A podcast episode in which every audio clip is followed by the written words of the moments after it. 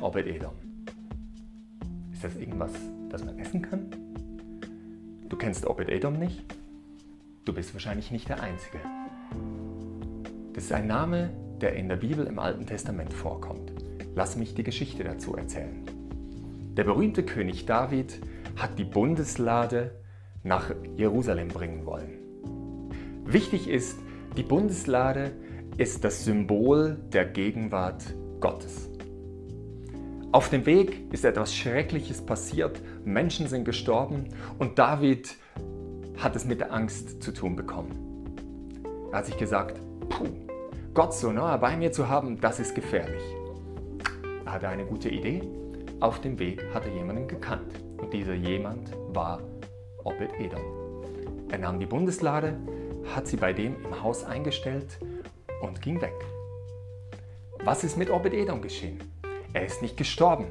Nichts Schreckliches ist passiert, sondern im Gegenteil, er wurde gesegnet. Er wurde so fett gesegnet, dass die Menschen rundherum das mitbekommen haben und es David zu Ohren gekommen ist. Obed-Edom, den geht es richtig gut.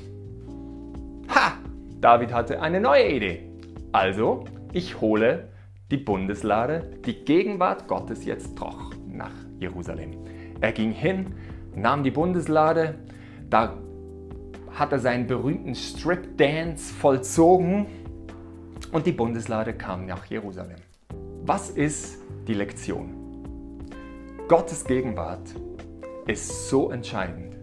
Gottes Gegenwart ist nichts, das wir fürchten müssten, sondern Gottes Gegenwart durch Jesus Christus ist uns zugänglich.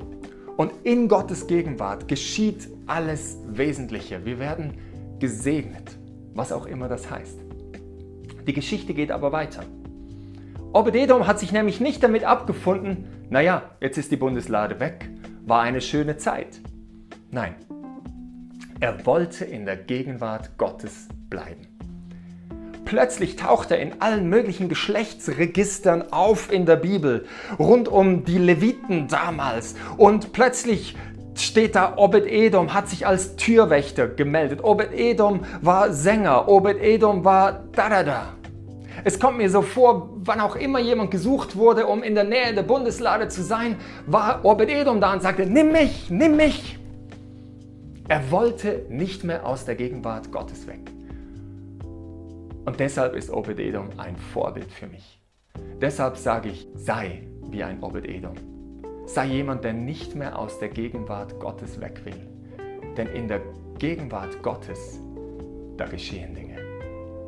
Gute Dinge von einem guten Gott. Such seine Gegenwart. Bleib in seiner Gegenwart.